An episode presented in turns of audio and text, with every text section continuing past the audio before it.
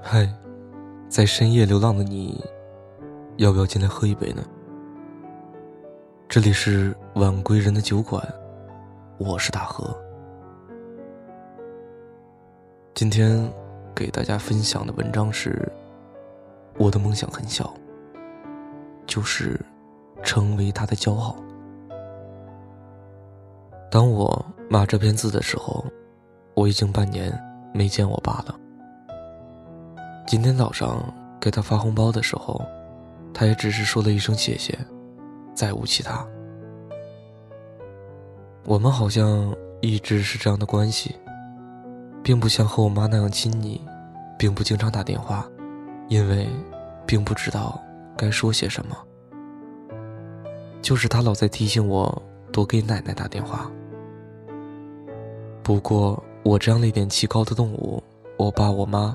就是唯一可以触碰到泪腺的人。每次在异乡想到他们，就还是想哭。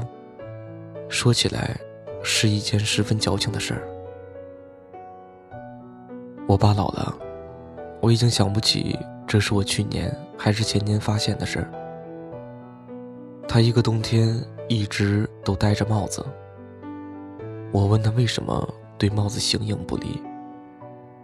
他说：“年龄大了，摘下帽子容易着凉。”那一瞬间，矫情的我突然觉得心里涌出了一阵酸楚，就好像那天我妈突然让我帮她拔白头发一样，就会突然很想哭。我爸一直是年轻又帅气的小伙子啊，当年跑到青藏线上住了好几年的人啊。可以把我举过头顶的存在啊，可以帮爷爷奶奶做很多活的存在啊，可以把我打得皮开肉绽的存在啊。就是突然，一下子，怎么就好像不再那么硬朗了？脸上也可以清晰的看见岁月爬过的痕迹了。小的时候，我爸总是工作在外，一年也见不了几次。那时候的我，总是每天在心里倒数着日子，盘算着什么时候可以见到爸爸。那几天，就是我最开心的时候。爸爸总是会带给我一些小礼物。他给我带回来过他在大海那边捡到的贝壳，在商场里买的七个小矮人、小熊。我总是细心的收集好这些小礼物，然后期待着下次爸爸回来的日子。那时候，每次我爸又要出差的时候，我妈就会说：“你看别人家的孩子，爸爸要出差的时候，总是哭得稀里哗啦。你怎么不哭啊？”其实，只有我自己知道我心里有多难过吧。只是在心里默默的逞强，不让眼泪流出来罢了。那时候整天在奶奶跟前说：“全世界，我最喜欢我爸了。”可是，我总是见不到爸爸。长大了一点，爸爸的工作终于稳定下来。我们定居在一个我很喜欢的城市，有了一所小房子。我终于。可以享受到那种三口之家的幸福生活了。青春期的叛逆，也随着年龄的增长逐渐彰显。我必须承认的是，我始终是一个让人很费心力的孩子。初一那一年，我就考出了以三开头的数学成绩。那天不同往常的一顿暴打，而是我爸和我妈严肃认真地坐在沙发上。让我站在他们面前。他们问我，对自己的成绩有什么想法，我就一副二逼脸的状态，并不知道从何言说。我爸从小数学成绩优异，这么多年一直在质问我，为什么没有遗传他的优良基因。可是，我真的没有，一点都没有遗传到。这真的是一个千年未解之谜。那天问到最后，他们也没有混合双打。不过我还是很清楚的记得，我爸我妈眼里的忧愁和失望。真的很对不起，从未让他们骄傲过。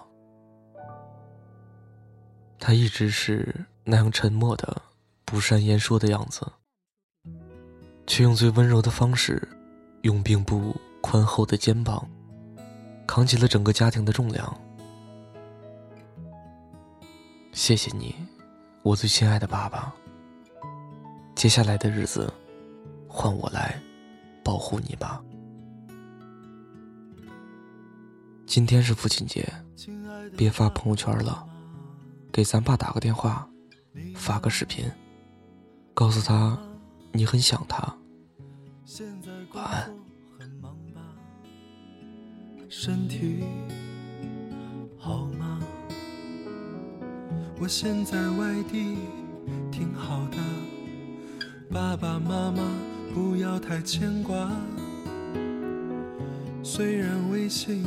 常常在发，其实我更想回家。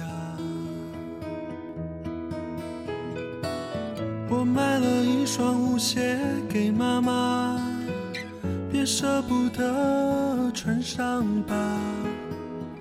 妈妈一定在广场称霸，你就是小区的一朵花。你们就别再催婚了，婚姻大事我从没放下。现在有个不错的姑娘，把照片发你们看看。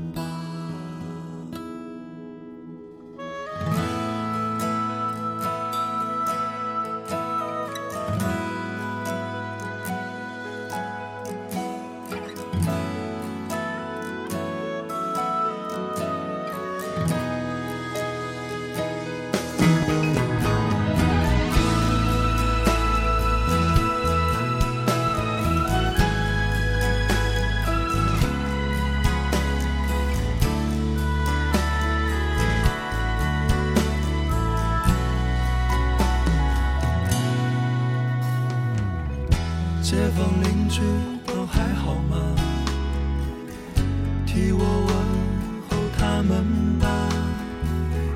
没事儿不要老闷在家，多出门转转总是好的。希望你们一切都好，不要让儿女放心不下。今年春节我一定回家。好了，先写到这儿吧。辞职